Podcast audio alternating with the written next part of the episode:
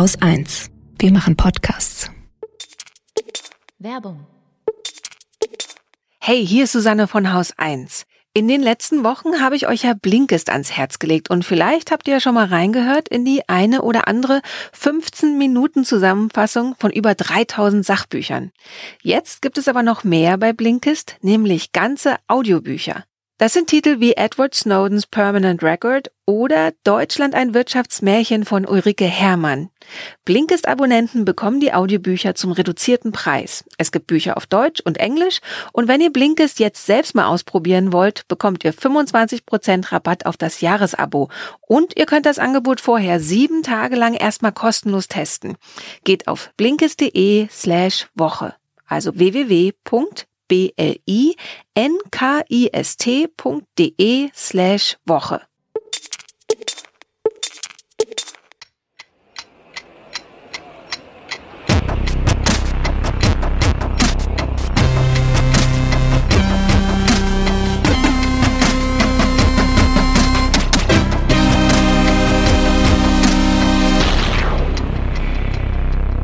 Willkommen zur Wochendämmerung vom 7. August 2020 mit Holger Klein und Katrin Rönecke live on tape von der Mückeninsel Rügen. Und es ist eine Geburtstagssendung. Herzlichen Glückwunsch zum Geburtstag, lieber Holger. Du auch? Denn am 7. August 2015 erschien die erste Wochendämmerung bei Audible und wir haben es geschafft, dass der 7. August wieder ein Freitag ist, denn es gab zwei Schaltjahre zwischendrin. Das finde ich jetzt irgendwie irritierend, aber gut. Ich finde ja vieles irritierend dieser Tage. es ist nicht nur eine Geburtstagssendung, sondern wir sind im Urlaub. Also es kann auch passieren, dass wir zwischendrin mal laut klatschen, dann waren es wieder irgendwelche Mücken, die uns genervt haben. Obwohl wir voller Autan sind. Und ähm, mal, wieso gibt's hier so viele Mücken? Das ist, das ist doch. Ja, gestern auf Hiddensee waren nicht so viele. Ne? Nee. Ich Nächstes denke, es Mal. sind die Wälder. Nächstes Mal Hiddensee. Und die Menschen. Es gibt einfach viel Fressen hier für die Mücken. Und wir haben nicht nur viele Mücken, sondern auch kein Netz. Also so richtig kein Netz, muss man sagen. Also wir können froh sein, wenn wir Edge haben. Ja. Aber auch das ist nicht, also es gibt ja so diese eine Seite, die ich immer empfehle, wenn man ähm, auf dem Laufenden bleiben will. Das ist äh, die mobile Webseite des ARD Videotexts an deren Entstehen ich äh, teilweise beteiligt war, wes weshalb ich Applaus, die auch so Applaus, gerne, Applaus. genau, weshalb ich natürlich doppelt gerne empfehle. Ähm, aber das ist so das Ding, wo ich immer sage, das lädt aus, es lädt selbst in der U-Bahn. Äh, ja, tut es, weil äh, irgendwie Edge in Berlin besser. Also hier ist Edge so mies, dass du nicht mal den ARD-Videotext nachgeladen bekommst. Ja, ich kann es nur bestätigen. Ich habe das versucht und es hat mehrere Minuten gedauert, bis die Seite einigermaßen da war wenn überhaupt. Und das bedeutet für diese Sendung, muss man ganz klar sagen, dass wir richtig, richtig mies vorbereitet sind. Also da, ja.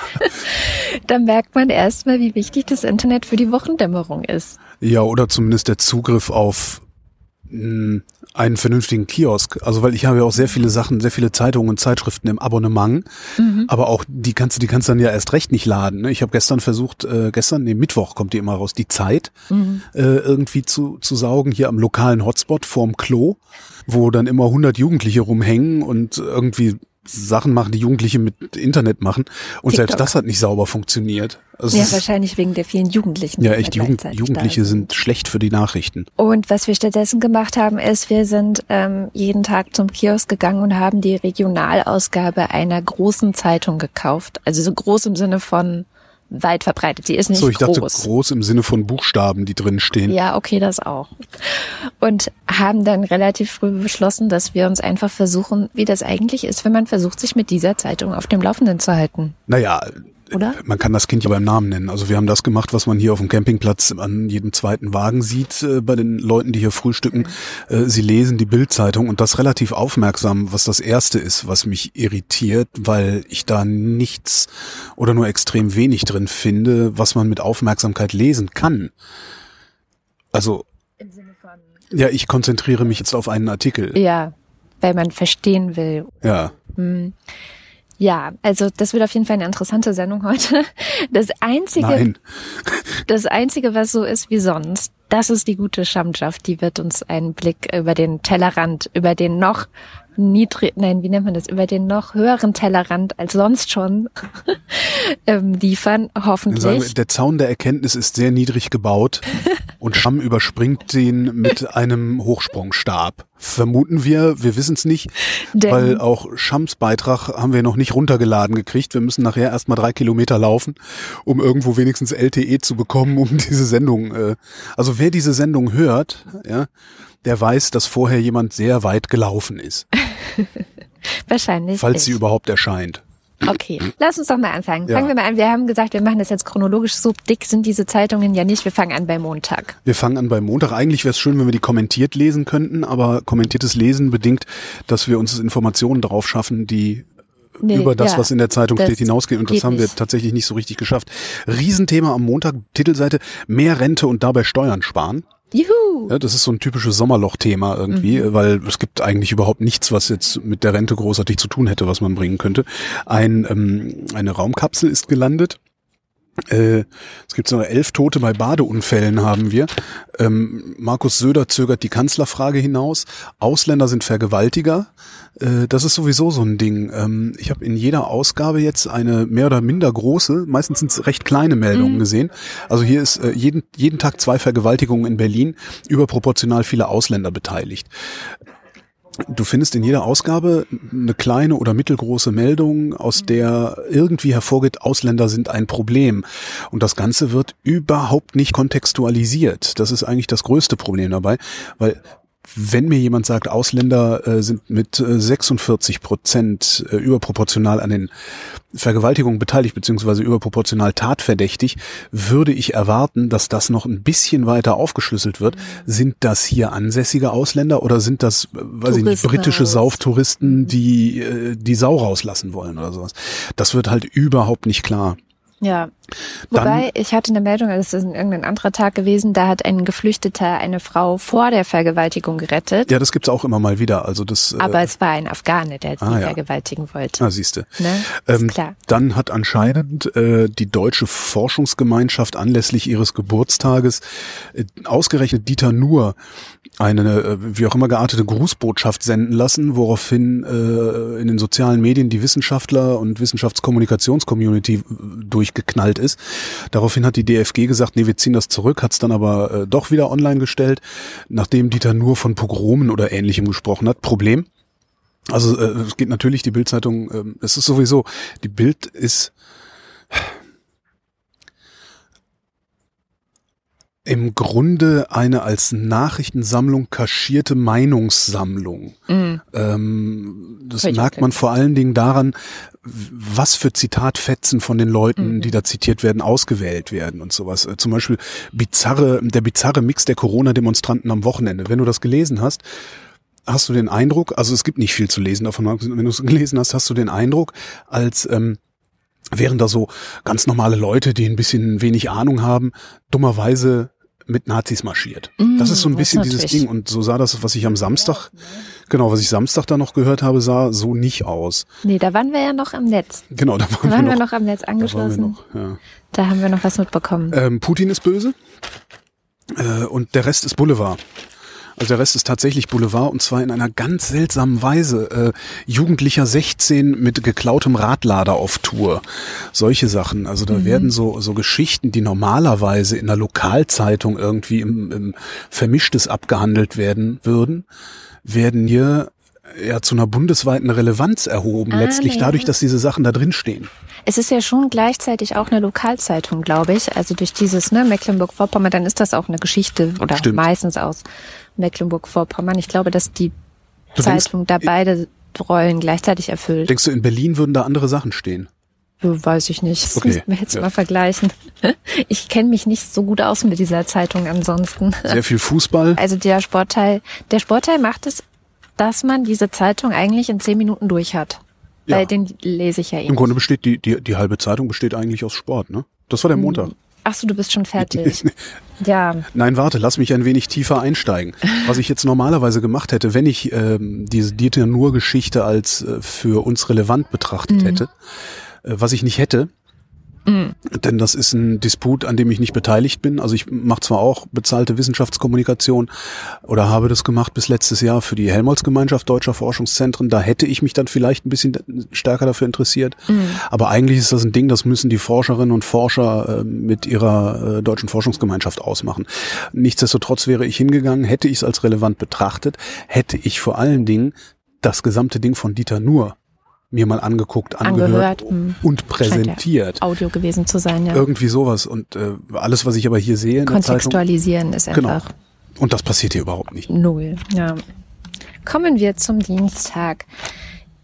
Dienstag schlägt die Zeitung Alarm wegen Altersarmut. Jedem Dritten drohe die Rente auf Hartz-IV-Niveau. Auch so. nichts Neues, ne? Erzählen wir in der Wochendämmerung seit Jahren. Ja, beziehungsweise nein. Da komme ich gleich zu. Also das mit jeder Dritte ist ja schon relativ hoch. Also es sind über 10 Millionen Jobs, die unter einer bestimmten Einkommensgrenze, was knapp unter 2000 Euro liegen, die dann eben von Altersarmut bedroht sind. Die Grundlage dieser Berichterstattung ist schon mal interessant. Das ist die Antwort der Bundesregierung auf eine Anfrage der rechten Bundestagspartei, der mhm. Namen äh, AfD halt. Was die Zeitung dann daraus macht, also die zitieren ganz kurz die Antwort und dann kriegen drei Leute, die irgendwie damit zu tun haben mit dem Thema von verschiedenen Seiten, je einen Satz, den sie dazu sagen dürfen. Ja. Und zwei dieser Sätze widersprechen sich aber komplett. Also der eine sagt, ja, es ist ganz schlimm, wir müssen was gegen Altersarmut tun. Und der andere sagt im Grunde, ja, nein, also die Zahlen sind ja völlig verfälscht, weil da werden auch Azubis mit reingerechnet. Das senkt dann diesen Durchschnittslohn und dann kann man da keine Aussagen mehr treffen und es ist alles nicht so schlimm. So welche der beiden Wahrheiten, also A, ist es ganz schlimm oder B, ist es nicht ganz schlimm, jetzt richtig ist, wird nicht geklärt. Es wird auch nicht nochmal irgendwas kontextualisiert. Es werden keine Zahlen untersucht, sondern als Leserin dieser Zeitung bist du im Grunde alleine mit der Entscheidung zu sagen, Glaube ich jetzt, dass es ganz schlimm ist oder glaube ich, dass es total egal ist und das nicht machen schlimm die ist? übrigens die ganze Zeit, ne? Ja. ne? so eine He said, she said Berichterstattung. Ja. Ähm, gleichzeitig habe ich aber trotzdem immer den Eindruck, als würden sie das Ganze äh, per Auswahl ihrer wenigen echten Daten, die sie da präsentieren, in eine bestimmte Richtung lenken wollen. Wahrscheinlich müsste man da mal wirklich systematisch ran. Was naja, ich hatte jetzt zum Beispiel bei diesem Ding das Gefühl,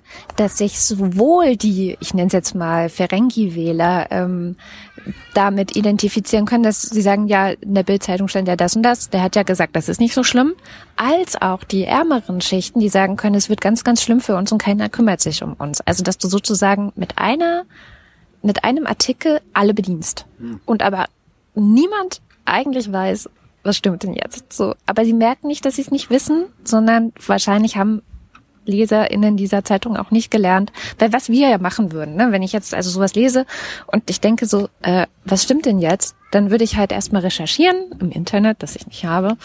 Wenn ich dann an meine Grenzen stoßen würde, würde ich überlegen, wen kann ich denn fragen, wer ordnet mhm. mir das denn mal ein? Ist vielleicht jemand vom DIW oder sonst wie zu haben? Und dann redet man eine halbe Stunde mit denen, bis man es halt kapiert hat. Beziehungsweise das, das ist ja schon ein Problem. Also letztendlich ist ja das der, wie, jeder wievielte, ich habe es jetzt nicht mehr. Jeder Dritte. Dass jeder, also ein Drittel äh, in Altersarmut verbringen wird, ist ja schon ein Problem. Ja, da braucht man ja. ja gar nicht so zu tun, als wäre es keins. Also natürlich wirst du immer jemanden finden, der sagt, das ist nicht mein Problem. Aber wenn der letzte Satz des Artikels sozusagen ist, nee, eigentlich ist es kein Problem. Ja. Das bleibt hängen. Das bleibt die Psychologie spricht da vom Recency-Effekt, dass man sich immer ähm, die zuletzt gehörte Information aus einer Kette von Informationen genau. merkt. Genau. So, und dann haben wir am Dienstag auch ähm, Rücktritt von Berlins Bausenatorin. Das ah, war Katrin ja. Lomscher, die zurückgetreten ist wegen, was war es? Steuerhinterziehung. Steuerhinterziehung im ja. Grunde aber ein paar tausend Euro waren es, ja. glaube ich. Und die, die Zeitung Oberlinke in Anführungszeichen vergaß, Steuern zu zahlen. Und dann ich lese nur die zwischen, die, die fetten Zwischenüberschriften ja. vor. Lomscher hat sich im knallroten Berlin hochgearbeitet, bis in den 14. Stock der Bauverwaltung. Sie wollte bei Amtsantritt 2016 einen Ex-Stasi-Spitze zum Staatssekretär machen. Zu blöd. Und so weiter. Also es sind halt immer so, da ist halt immer Framing dazwischen. Sobald es halt um etwas geht, was zum Beispiel jetzt diese Zeitung blöd findet, ja. wie linke PolitikerInnen. Und dann die nächste große Sache ist, China feiert, die Welt leidet. Während bei uns sämtliche Oktoberfeste und Großveranstaltungen wegen Corona abgesagt wurden, wird auf der China-Wiesen kräftig Party gemacht. Als hätte es das Virus nicht gegeben, feiern Tausende beim Qingdao Bier Festival in der Provinz Shandong. Der böse Chines. Das ist so ein Neidding auch so, äh, die dürfen feiern wir nicht. Und dann Mhm. wird so aufgemacht, fünf Punkte, warum China sozusagen dran schuld ist. Oder fünf knallharte Wahrheiten wird es genannt. Über Corona und die dramatischen Folgen und die Rolle von Chinas Machthabern. Erstens, das Schweigen der chinesischen Regierung ist schuld an der Ausbreitung. Das hatten wir auch schon mal in der Wochendämmerung, dass die das verzögert haben und Leute unterdrückt haben. Das chinesische Regime hat die Weltgesundheitsorganisation, die die Alarmglocke unserer Welt sein sollte, durch Korruption zerstört. Wow. Das ist Das schon ist nah an Verschwörungstheorie. Millionen europäische Steuerzahler kämpfen um ihre Existenz und müssen gleichzeitig mit ihren Steuergeldern das größte Rettungspaket der europäischen Geschichte stemmen. Was hat das mit China zu tun? China sollte für diesen Schaden zahlen, nicht die Steuerzahler aus Belgien, Barcelona und Brandenburg.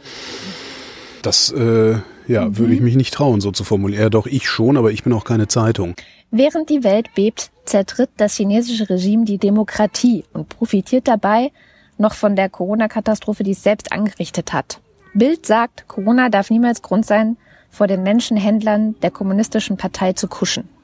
Menschenschändern, Entschuldigung. So ganz seltsame Zusammenhänge, die die da aufmachen. Ja, also da wird alles durcheinander geworfen. Und Punkt 5. Das chinesische Regime hat unsere wunderbare Welt in eine Welt der Masken verwandelt, in der wir Ansteckung durch unsere Mitmenschen fürchten. Und da habe ich mich dran erinnert, dass der Julian Reichelt ja so ein Ding hatte mit China. Ne? Der hat ja auch das gemacht, der wollte ja, dass China Schadensersatz zahlt irgendwie oder so.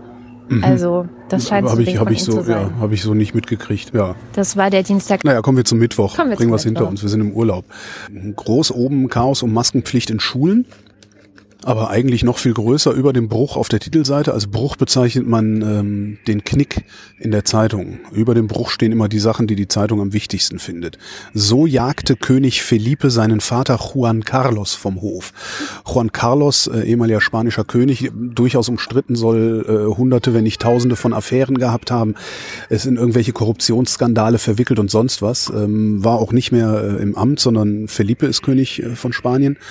Und ähm, Anscheinend hat Juan Carlos äh, irgendwie gesagt, ich gehe jetzt ins Ausland, damit das hier für dich, mein Sohn Felipe, nicht mehr so schlimm ist, was ich irgendwie, also sowas auf die Titelseite zu heben, finde ich schon irgendwie ein bisschen Banane. Zumal ich mit dieser Idee, äh, weißt der Kaiser geht ins Exil. Ja, also 1918 konnte ich das noch nachvollziehen, aber äh, 2020 kann ich das nicht nachvollziehen, was daran eigentlich die Nachricht sein. Das ist halt purer Boulevard. Das ist halt so die Welt der Schönen und Reichen und da ist irgendwie was und so. Ja. Äh, außerdem sehr wichtig, Fahnenmast erschlägt Rathausauszubildende. Sie war nur 23 Jahre Sie war alt. nur 23 Jahre alt. Dann kommt das erste Mal Beirut ins Spiel. In Beirut äh, ist eine Lagerhalle. Jetzt muss ich vorsichtig sein, weil natürlich ein bisschen andere Sachen habe ich doch noch rezipieren können. In Beirut ist eine Lagerhalle explodiert. Äh, wir sind jetzt am Dienstag. Also was wir wissen Nee, du bist ist, am Mittwoch. Ah, stimmt, wir sind am Mittwoch, ist Dienstagabend ist es passiert. Also in Beirut ist eine Lagerhalle explodiert äh, mit einem ohrenbetäubenden Knall. Der Grund des Infernos ist ein Brand in einer mit Feuerwerk gefüllten Lagerhalle. Und es gibt ein paar Fotos von dem üblichen Leid. Also jetzt in der Bild-Zeitung. Das ist das Foto des Tages. Das Foto des Tages, genau. Berichterstattung findet zu diesem Thema überhaupt nicht statt am Mittwoch. Ja, Äh, so schnell waren sie dann einfach noch nicht. Dann mal wieder, äh, die Ausländer kriegen alles vorne und hinten reingeschoben. Kofferbomber im Privatjet abgeschoben. Das ist das Übliche. Dann äh, Corona gibt's, kommt auch drin vor. Ein Vergleich Deutschland mit Schweden. Äh, werden Zahlen aufgelistet, sehr viele Zahlen werden aufgelistet. Äh, und zwar so, dass man sie nicht wirklich ja, sich einordnen kann. Also man könnte das Ganze tabellenartig darstellen, tun sie aber nicht, sie stellen es als Text dar. Und das ganze Ding endet damit, dass Schwedens Wirtschaft besser dastehen würde am Ende, was immer noch niemand so genau weiß. So. Dann gibt's äh, ja, Infektionen in Deutschland steigen wieder. Experten sind uneins, was das bedeutet. Die einen sagen, es ist eine zweite Welle, die anderen sagen, es ist immer noch die erste Welle und die pendelt halt um so einen Mittelwert mal hoch, mal runter. Nichts ja. Genaues weiß man nicht. Maskenverweigerern droht Schulverweis in Nordrhein-Westfalen. Sehr Schön. gut. Also solche Sachen sind ganz interessant, dass wenn du dann in einem Bundesland lebst, äh, wo sowas nicht passiert und du das gerne hättest, du sagen kannst, ja, aber Nordrhein-Westfalen hat das. Also da kannst du dann tatsächlich dir eine Ja. Meinung drüber bilden, Ja. womit die ja Werbung machen. Dann jede Menge über Rosi Mittermeier. Wer ist das Skilegende. überhaupt? Ah, okay. Die äh, wird irgendwann in den 70ern war die äh, olympisches Dings. Und dann wird's wieder Menschels wieder. Ja, Riesending, zwei Drittel Seite. Taxifahrer stirbt mit Frau und Töchtern auf Rückweg nach Deutschland, nach Familienurlaub in der Türkei. Ja. Und dann wieder so Sachen. Zwölf Verletzte bei Hausbrand in Nordrhein-Westfalen. Ja, was interessiert mich das denn eigentlich? Also das, Vor das allem in so, MacPom. ja, genau. Das sind so Sachen. Und das, das hatte ich ja eben schon gesagt, diese, diese komischen Lokalmeldungen, die eigentlich überhaupt nichts zu tun haben mit mir und, und mit der Republik insgesamt. Ich weiß leider nicht, wie die Bild das vor, ich sag mal, zehn Jahren gehalten hat. Aber das sieht für mich so ein bisschen so aus, als würden die eher so die sozialen Medien imitieren, die ja letztlich auch davon leben, dass sie eigentlich vollkommen irrelevante Geschehnisse oder für, für eine Weltöffentlichkeit irrelevante Geschehnisse so behandeln, als wären sie relevant, weswegen ja alle so aufgeregt sind die ganze Zeit. Das ist sowieso was, diese Zeitung, die Bild, also spätestens am Mittwoch wirst du die ganze Zeit in irgendeinem Zustand der Erregtheit gehalten. Ne? 320 Gewaltvorfälle in Asylheimen, da haben wir es wieder.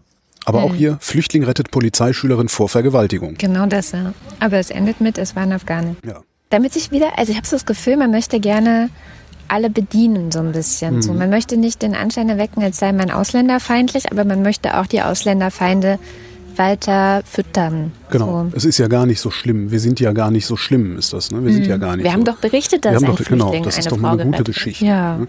Aber es ist halt immer noch mal was anderes. 320 Gewaltvorfälle in Asylheim. Mhm. Ein Flüchtling hilft. Ne? Ganzseitige Anzeige. Es geht um Medikamente. Ganzseitige Anzeige. Arthrose, sexuelle Schwäche, äh, Durchfall bei Hund oder Katze. Vergesslichkeit im Alter haben wir auch noch drauf. Ja, es gibt dann so Coupons, die man ausschneiden kann und äh, in der Apotheke vorlegen kann, damit man sich selbst nicht merken muss, welches Medikament man kaufen soll. Fußball und dann gucken wir mal wieder am Mittwoch auf die letzte Seite. Riesengroß Juan Carlos. Ja. Ja, versüßt jetzt ein Zuckerbaron Juan Carlos das Leben. Diese Rolle spielt Corinna zu sein Wittgenstein. So berichten die Spanier.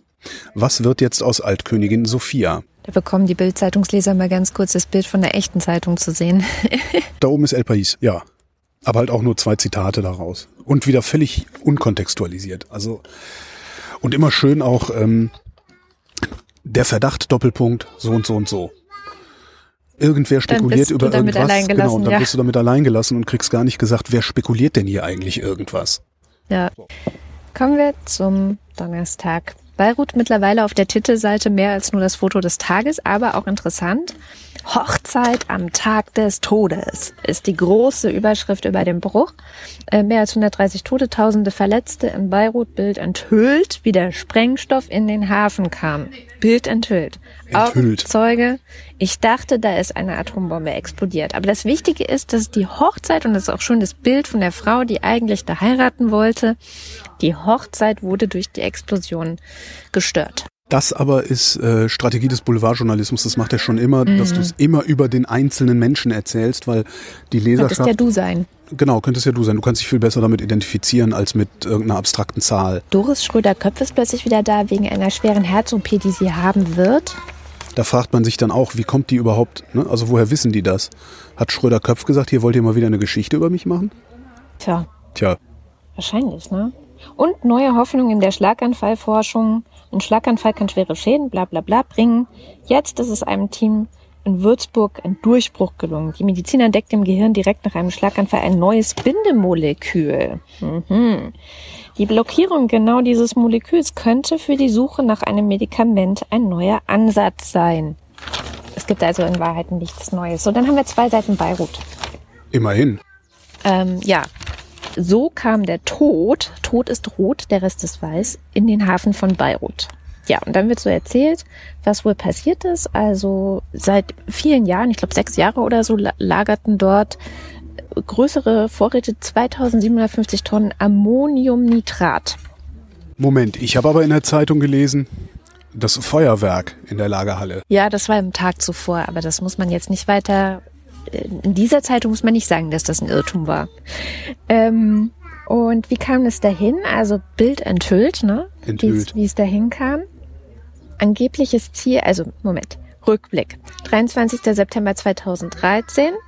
Ein Frachter namens Rosus verlässt den georgischen Hafen von Batumi. Das Schiff gehört einem russischen Geschäftsmann und fährt unter moldauischer Flagge und hat es eben an Bord. Das angebliche Ziel sei Mosambik.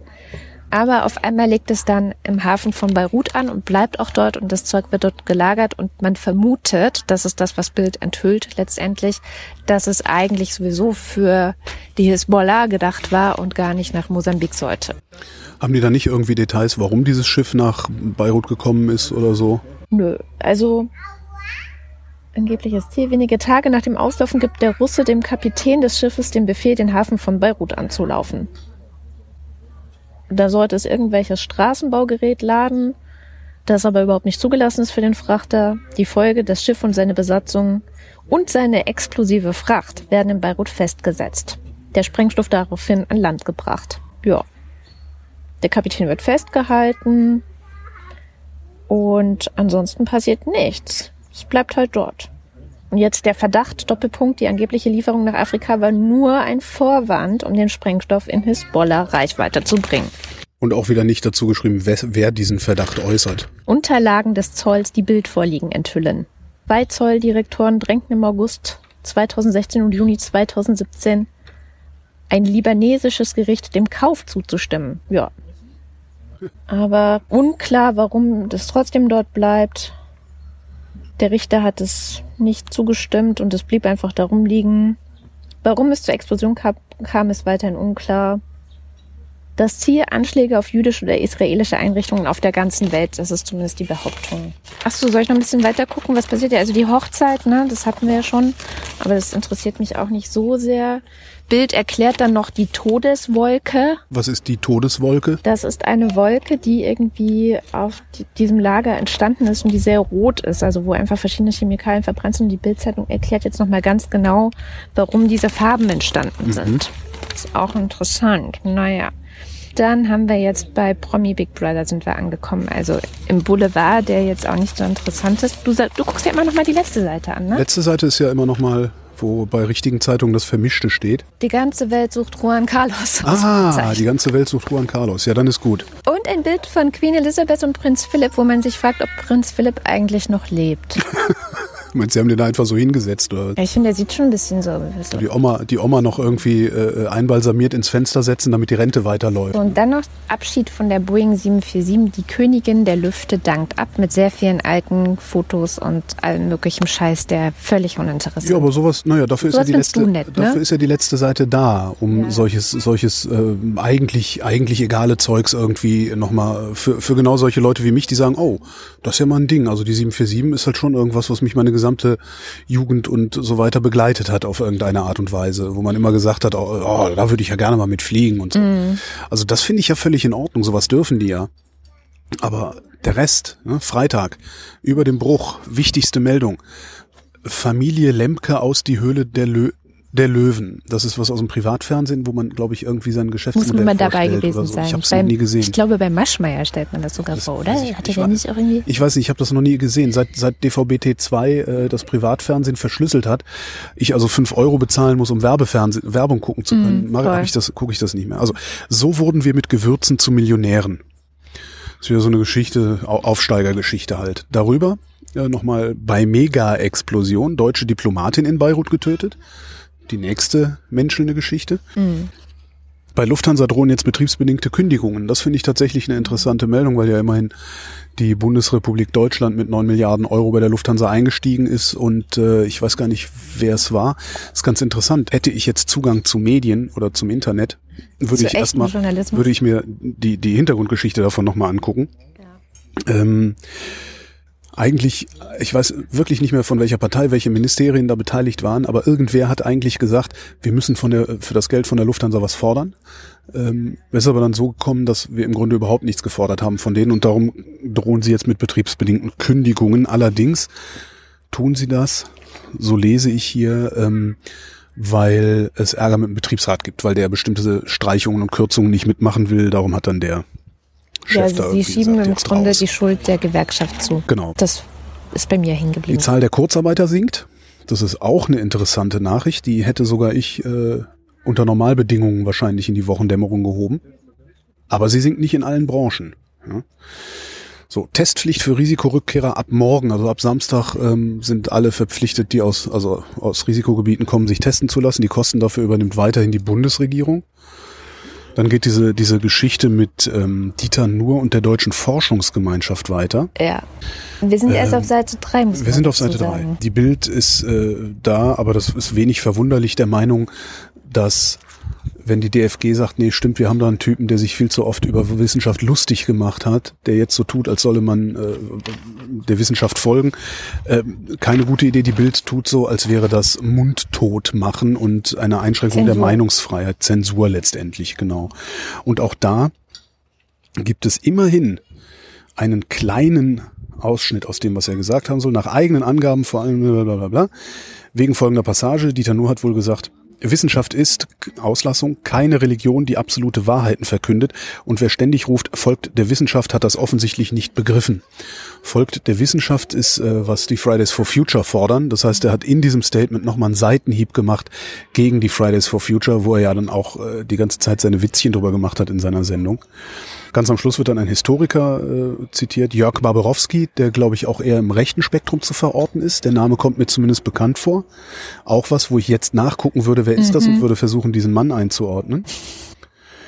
Barbarowski sagt, nur hat das Selbstverständliche gesagt, es ist beruhigend, dass die DFG am Ende vor dem Twitter-Mob noch nicht in die Knie, doch nicht in die Knie gegangen ist. Dafür bin ich sehr dankbar. Der Twitter-Mob besteht aus Wissenschaftlerinnen und Wissenschaftlern, ja, also aus den Menschen, die hier tatsächlich für Erkenntnis sorgen, im Gegensatz zu, naja. Wirecard. Diese, genau, mysteriöser Tod in Manila. Ähm, ein gewisser Christopher Bauer, der ehemalige Asienchef von Wirecard wurde in Manila für tot erklärt. Die Umstände sind mysteriös, die Todesursache nicht bekannt. Aber immerhin hatten wir mal wieder Wirecard in der Sendung. Seite 4 kommt dann die große Geschichte mit der Gewürzmillionärsfamilie, irgendwas mit Andrea Berg, der Kelly Family. Dann, äh, dass ein Uropa in Hannover ähm, betrunken umgefallen, auf seinen Enkel gefallen ist und dieses Urenkel. Kind, Urenkel, Verzeihung, dieses Kind erschlagen hat durch sich selbst. Tragische Ja. Geschichte, aber, Aber wie ich finde, völlig irrelevant. Seite. Roland Kaiser beklagt die Folgen der Corona-Krise. Kultur Mhm. hat keine große Lobby. Hat er recht, ist ein wichtiges Thema. Mhm. Die ganzen Kulturbetriebe sind wirklich mehr oder weniger hinten runtergefallen. Aber ja, Kampfsportler zertrümmert 87 Kokosnüsse in einer Minute. Nackter verfolgt Wildsau und ihre Frischlinge. Dieses Schwein hat meinen Laptop geklaut. Deutsche Diplomatin tot in ihrer Wohnung gefunden. Ähm, das ist dann wieder die Geschichte äh, Beirut. aus Beirut. Ich gucke gerade mal schnell drüber, ob es neue gibt wenig neue Informationen. Zahl der Verletzten steigt auf 5000, 300.000 Menschen obdachlos. Was wirklich Wahnsinn ist. Also diese Bilder, das ist wirklich irre. Äh, Eine Menschenmenge buhte sie aus. Die libanesische Regierung rief den Ausnahmezustand aus.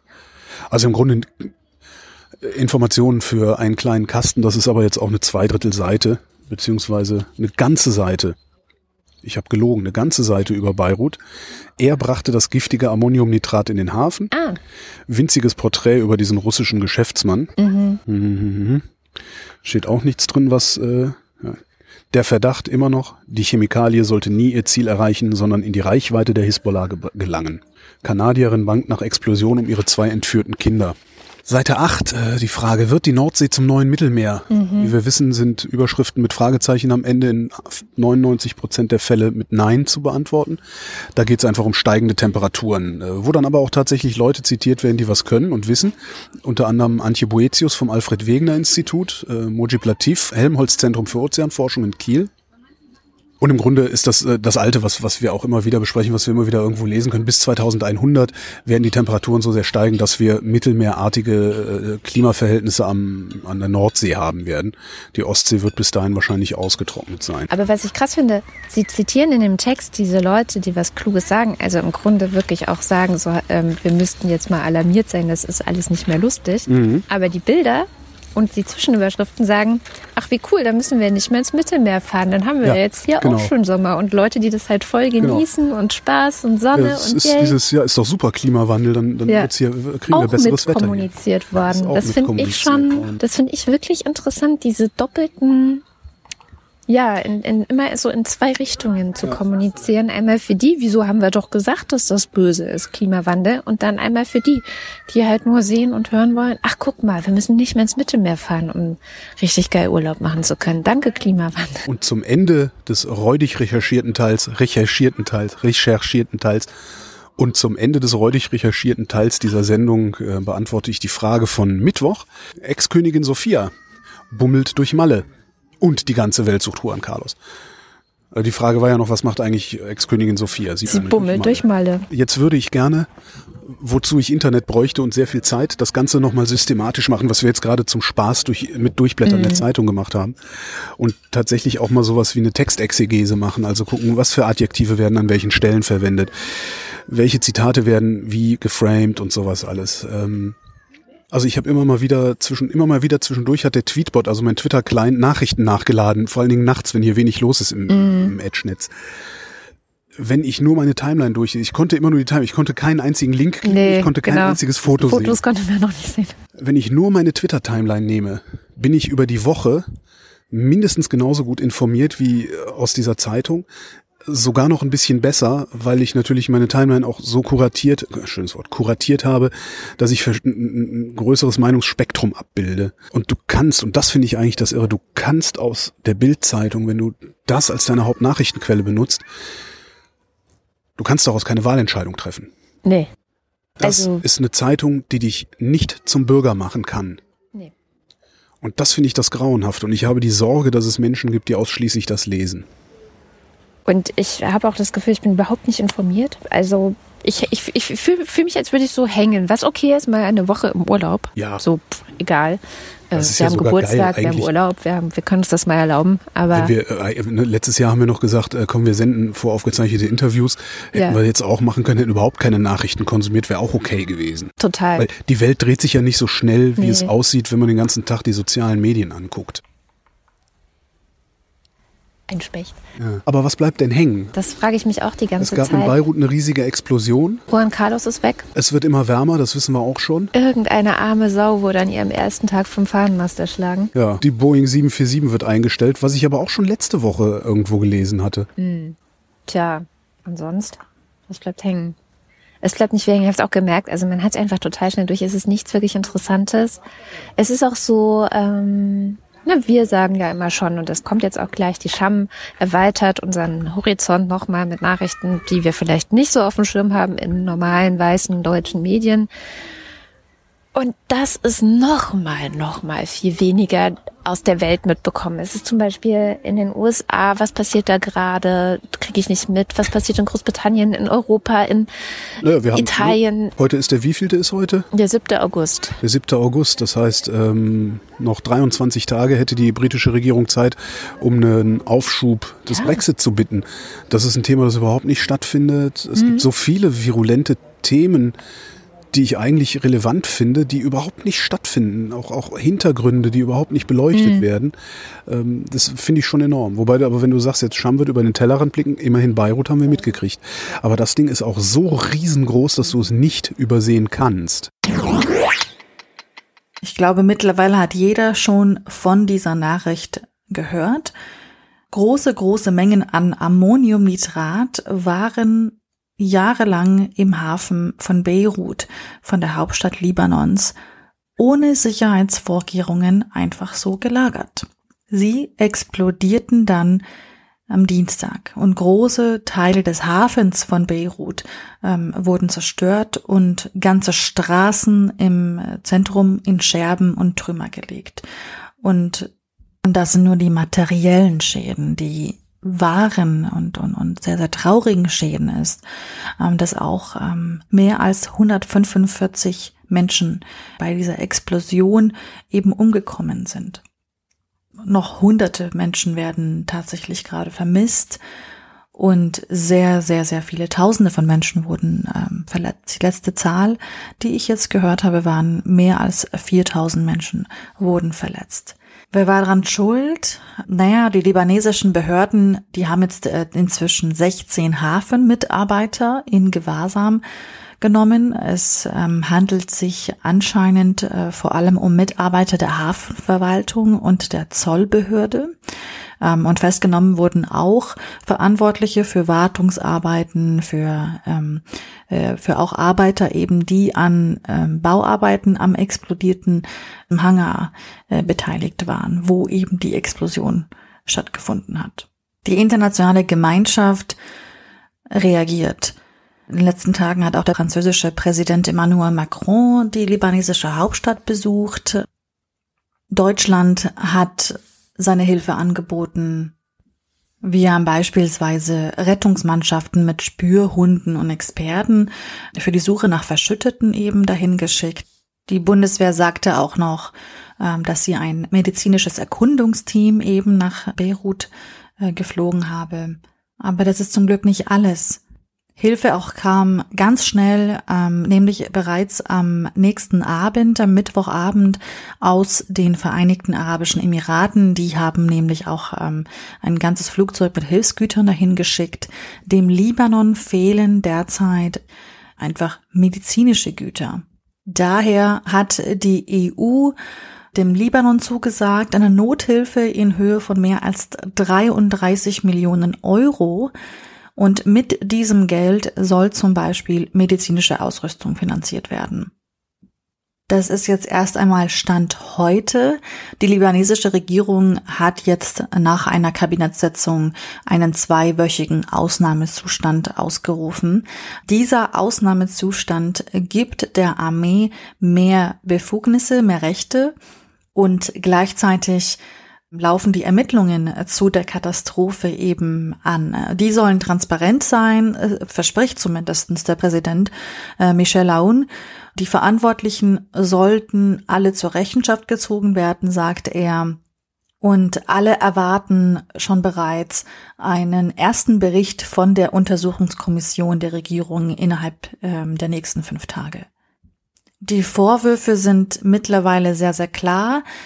Die Ermittler gehen davon aus, dass das Ganze mit Fahrlässigkeit zu tun hatte, nämlich im Zentrum steht eben diese jahrelange Lagerung von unglaublichen Mengen von Ammoniumnitrat, also von 2750 Tonnen Ammoniumnitrat.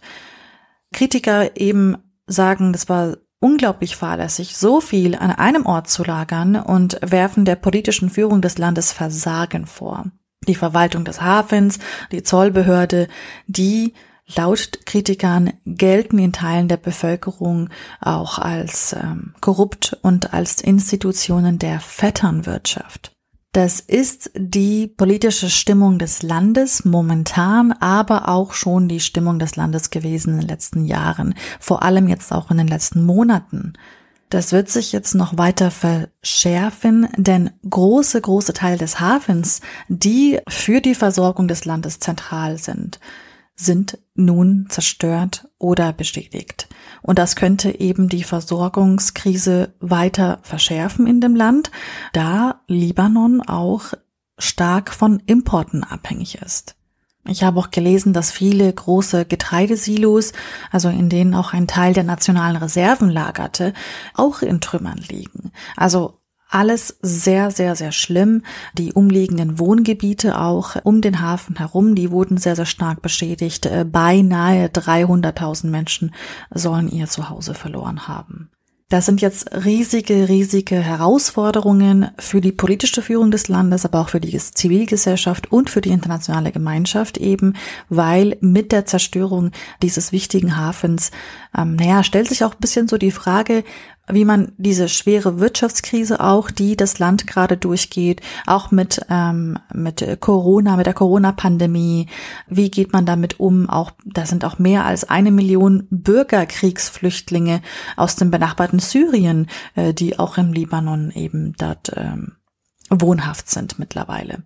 Viele Menschen hatten bereits schon in den letzten Monaten ihren Job verloren, haben äh, ihre Ersparnisse äh, sind auch aufgrund der Inflation momentan erheblich geschrumpft und das heißt, Libanon braucht viel Kraft, viel Geduld, viel Aufmerksamkeit aus der internationalen Community und ich hoffe, dass sie das schaffen.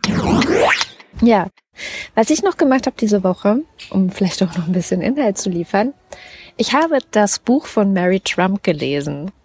Mary Trump ist die Nichte von Donald Trump. Also sie ist die Tochter des ältesten Trump-Bruders sozusagen. Das ist der Pilot, der sich dann totgesoffen hatte, ne? Genau, das ist der älteste Sohn von Fred Trump gewesen, der dieses große Trump-Imperium gegründet hat, der übrigens ähm, dessen Familie aus Deutschland kam. Und der also dieses ganze Buch, man muss dazu sagen, sie hat ein PhD in Psychologie, also sie kennt sich auch mit diesen ganzen psychischen Prozessen ganz gut aus, kennt natürlich die Geschichte ihres eigenen Vaters, die sehr tragisch ist. Der ist mit 42 Jahren gestorben letztendlich, also viel zu jung. Und sie hat aber auch mit vielen Leuten geredet, also aus der Familie, Tanten, Onkels, Geschwister, also alle, die so ein bisschen was zu tun hatten mit dieser ja, Geschichte, was ist das eigentlich für eine Familie? Und es ist ein super interessantes und sehr, sehr trauriges Psychogramm der Familie Trump. Und letztendlich sagt sie, das, was sozusagen Donald Trump ist, das, was Donald Trump macht, basiert alles auf Angst. Und zwar auf der Angst eines im Grunde Kleinkindes.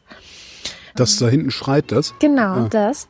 Dass Donald Trump war, als seine Mutter krank. Also seine Mutter kam ins Krankenhaus, als er sehr klein war. Er war zwei, brauchte lange Reha, ist lange nicht wieder gesund geworden, also war wirklich schwer, schwer krank und war über ein Jahr oder sogar noch länger für die Kinder nicht ansprechbar. Und das ist zwei Jahre, also alle, die Kinder haben und sich ein bisschen damit auskennen mit Entwicklungspsychologie. Die ersten drei Jahre, sagt man ja auch immer, sind die entscheidenden Jahre. Mhm.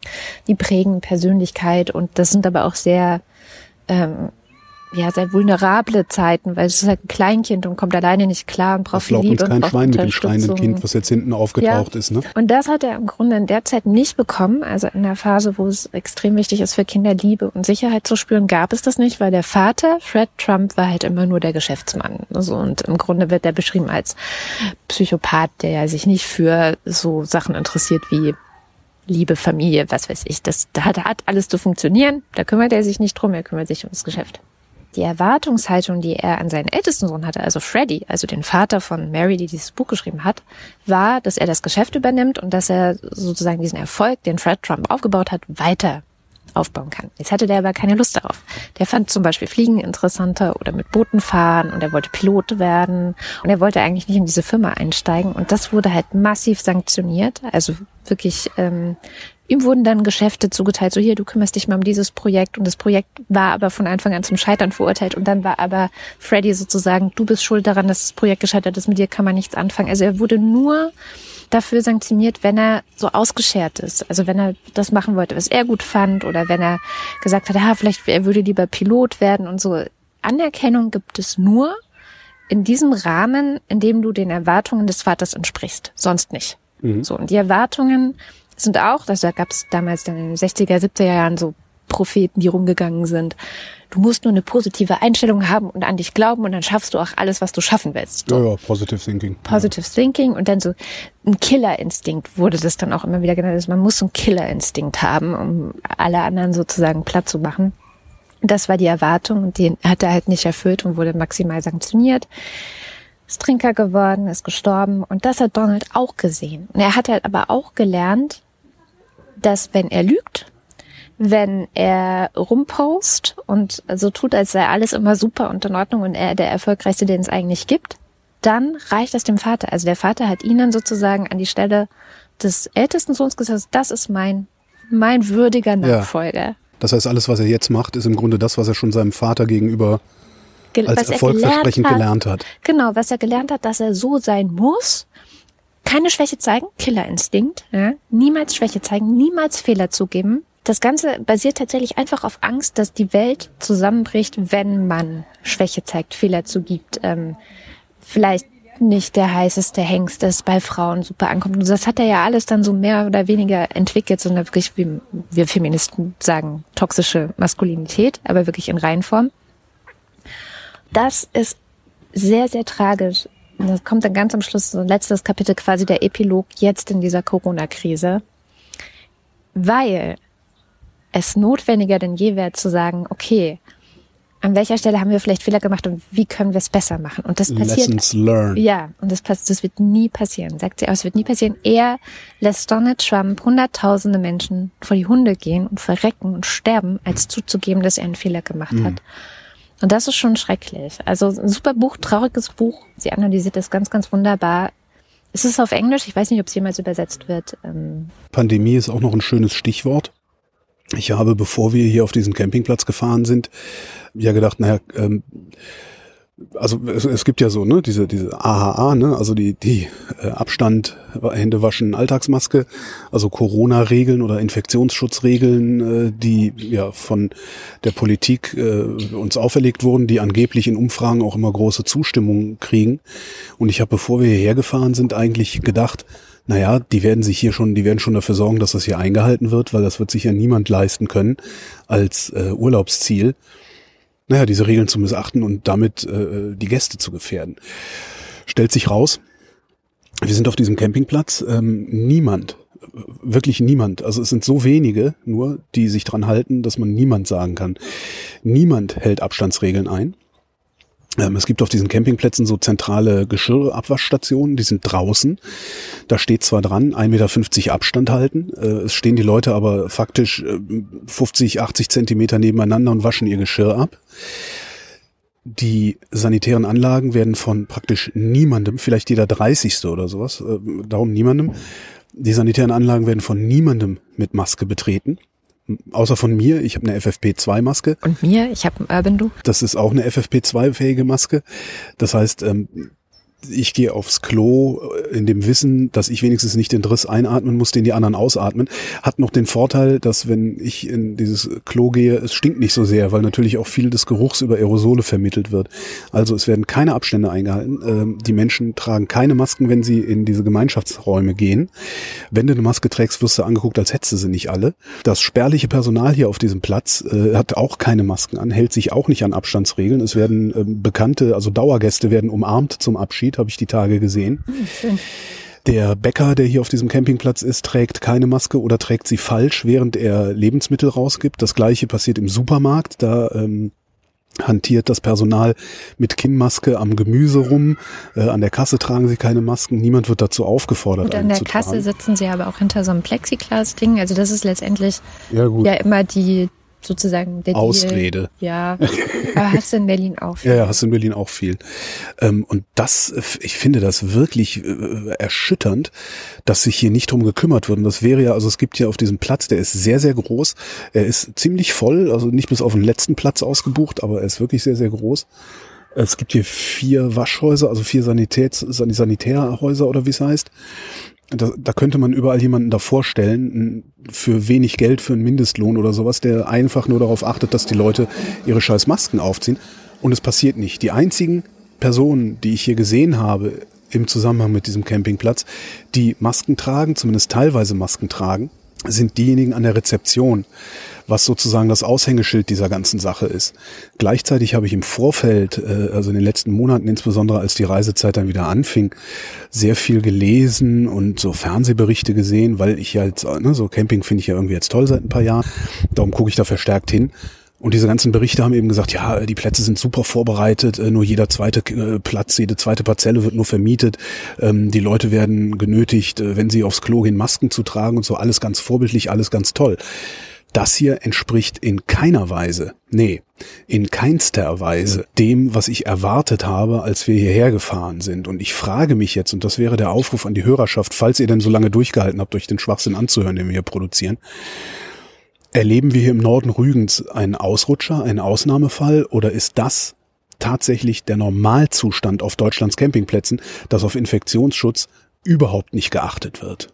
Das wüsste ich gerne. Ich bitte um reichlich Kommentare. Wobei man einen kleinen Shoutout an die Frau geben muss, die uns ja auch empfangen hat, uns den Platz gezeigt hat und alles. Die hat heute richtig schön an der Geschirrwaschinsel, die ja draußen ist, die Leute angepflaumt, sie sollen gefälligst ihre Masken aufsetzen, weil eben der Abstand von 1,50 nicht gehalten werden kann und dann tragen hm. wir doch bitte mhm. alle Masken. So. Und dann haben die das auch sagen, gemacht. Das ist, das ist die Frau, die hier die Mietwohnwagen äh, hm. verwaltet. Also hier gibt's so fest aufgebaute Wohnwagen, die kann man dann mieten. Da habe ich mich gefreut und da ähm, habe ich auch festgestellt, ich war dann nämlich auf dem Klo, dass dann auch mehr Leute auf dem Klo dann Masken getragen haben. Also vielleicht hat sie auch schon mehr Leuten was gesagt. Habe ich, hab ich noch nicht erlebt, nee, aber ich habe sie auch noch nicht am Klo stehen sehen. Aber nee, damit ist es ja nicht getan, Job. dass nur wenn, eben ist es nicht ihr Job. Genau. Das Und, und, und das, das Beste ist dann, es gibt ja Regeln, die sind auch auf der Webseite dieses Platzes einzusehen und da steht, Zuwiderhandlungen haben eine sofortige Auflösung des Vertragsverhältnisses zur Folge. Kosten werden nicht erstattet. Mit anderen Worten, wer sich nicht dran hält, fliegt raus. Das Gegenteil ist der Fall.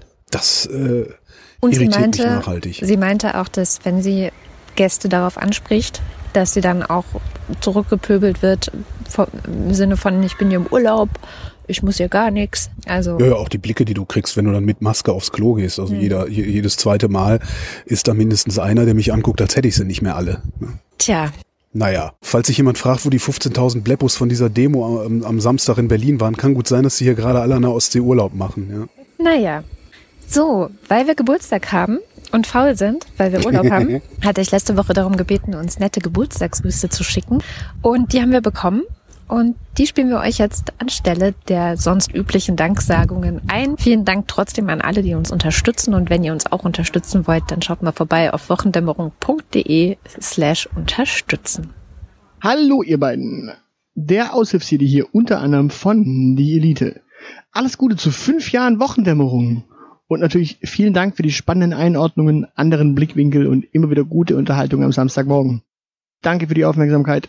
Weitermachen. Herzlichen Glückwunsch, ihr beiden. Fünf Jahre, das ist eine erstaunlich lange Zeit für solchen guten äh, Content. Ich bin immer sehr froh, wenn ich auf dem Weg zur Arbeit euren Podcast hören kann. Äh, es erspart mir doch jeden, jede Woche das Zeitung lesen, ähm, weil ihr das mal alles so schön zusammenfasst. Also vielen, vielen, vielen lieben Dank und ähm, schöne Grüße von Holger aus Hamburg. Hallo, hier spricht Lara. Ich grüße euch und ich wünsche euch alles Gute zum Fünfjährigen. Ich höre euch seit circa zwei Jahren zu und nebenbei zeichne ich meistens, weil ich das quasi beruflich mache. Ich hoffe, ich kann noch länger mit euch zusammenarbeiten. Ähm, ich wünsche euch noch eine schöne Zeit und danke, dass ihr das macht. Ihr seid super gut. Tschüssi. Liebe Wochendämmerung, herzlichen Glückwunsch von Gabriel. Ich höre euch auf einem Insel an der Küste des Staat Maine in den USA seit nur einem Monat. Also ich habe die erste fast fünf Jahre verpasst, aber bin jetzt froh, bei euch zu sein. Vielen Dank. Happy Birthday, Wochendämmerungs-Birthday, happy, happy Birthday to you. Liebe Kada, Und lieber Holgi, alles Gute. zum fünften Geburtstag Wünschen Diana. und Dominik. Schön, dass es euch gibt. Und bitte macht weiter so. Danke! Danke.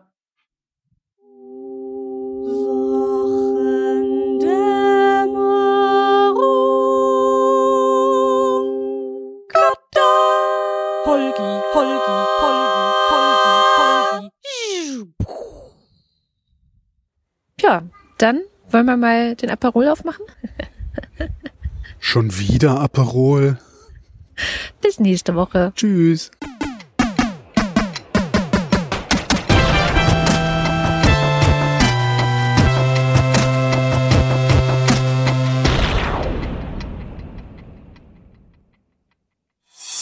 Eine Produktion von Haus 1.